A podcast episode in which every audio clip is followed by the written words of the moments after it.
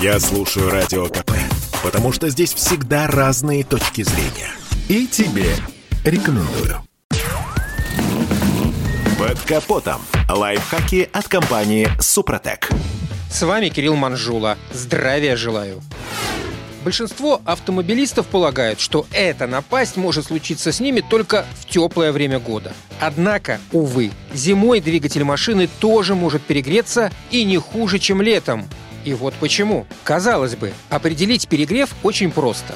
Для этого достаточно посмотреть на индикатор температуры охлаждающей жидкости, который расположен на панели приборов.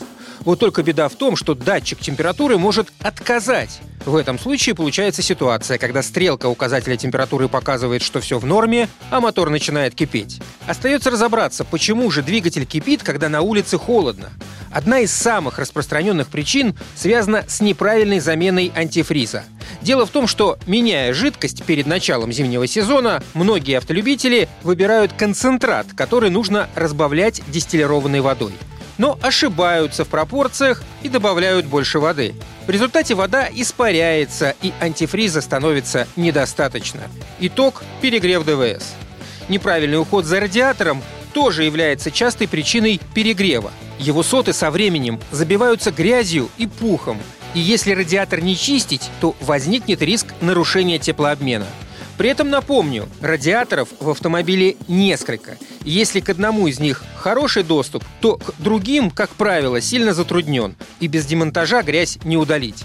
В любом случае лучше не рисковать и хорошенько прочистить радиаторы, кондиционера, коробки передач и двигателя. Учтите и то, что картонка, которую многие водители привыкли ставить перед радиатором, может сыграть с вами злую шутку. В сильные морозы она поможет, а вот в слабый станет дополнительным препятствием для обдува, что приведет к проблемам с мотором, особенно в городе. Наконец, еще одна причина перегрева, которая возникает из-за незнания или желания сэкономить. Когда приходит время, водитель меняет антифриз на дешевый или, опять же, разбавленный водой. В результате в мороз жидкость густеет и теряет свои свойства.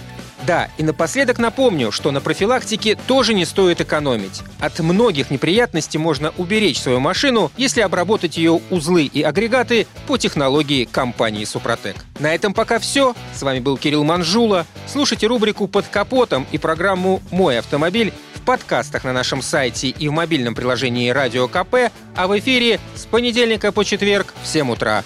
И помните, мы не истина в последней инстанции, но направление указываем верное. Спонсор программы ООО «НПТК Супротек». Под капотом. Лайфхаки от компании «Супротек».